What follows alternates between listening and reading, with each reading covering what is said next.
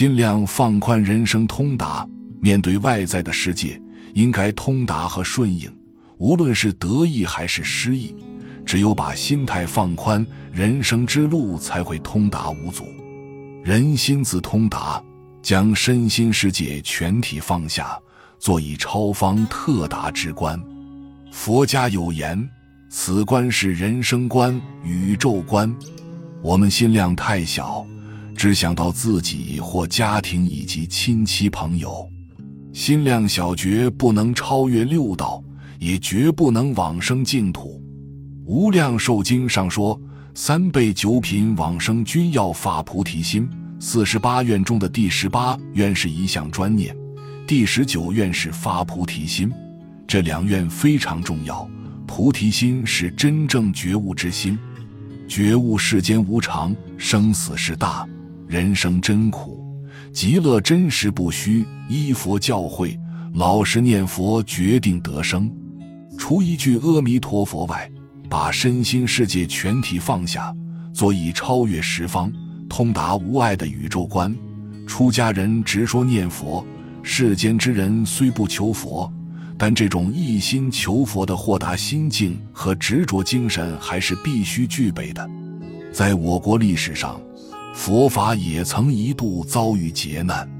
唐武宗毁灭佛法时，岩头禅师偷偷缝制了一套俗装。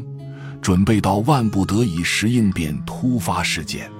后来，朝廷强令僧尼还俗，有名的高僧纷纷被逮捕判刑。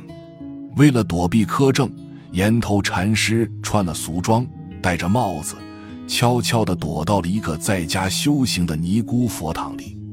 当时尼姑正在斋堂吃饭，岩头禅师大摇大摆地走进厨房。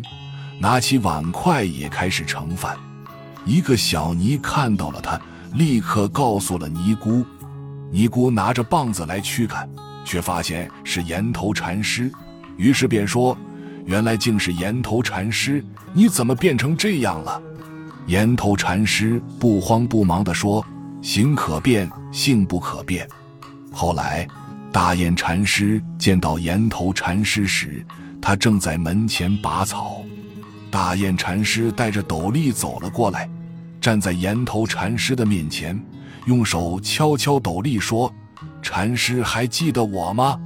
岩头禅师抓起一把草，朝着大雁禅师扔了过去，不快地说：“世事变化无常，想不起来了。”大雁禅师不肯让步，说道：“世事无常，但是法性永恒，你怎么可以不认账呢？”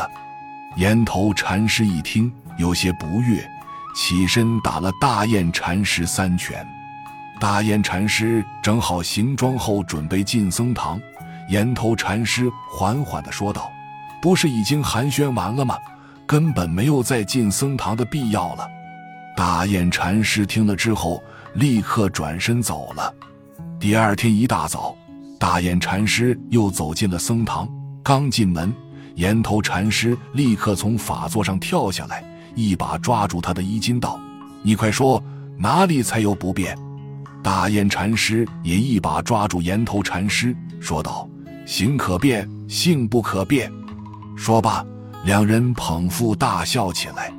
不管经历多少变故，只要把心量放宽，只要心念不变，不管多少沧桑，你还是你。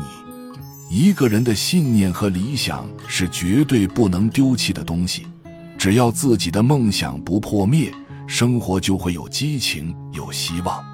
任何时候，尤其是危难之时，一定要将心放宽，内心的豁达将帮助你走出困境，改变人生。本集就到这儿了，感谢您的收听，喜欢请订阅关注主播。主页有更多精彩内容。